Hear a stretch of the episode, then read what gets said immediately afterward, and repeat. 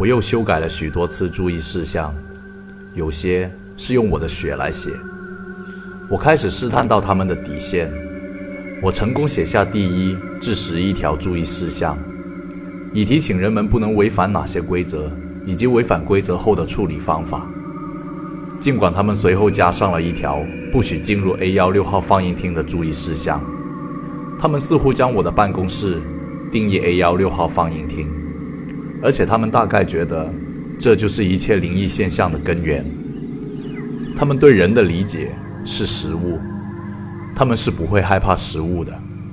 因此，我想他们大概认为我是一种跟他们差不多，可又恐怖得多的东西。真不可思议！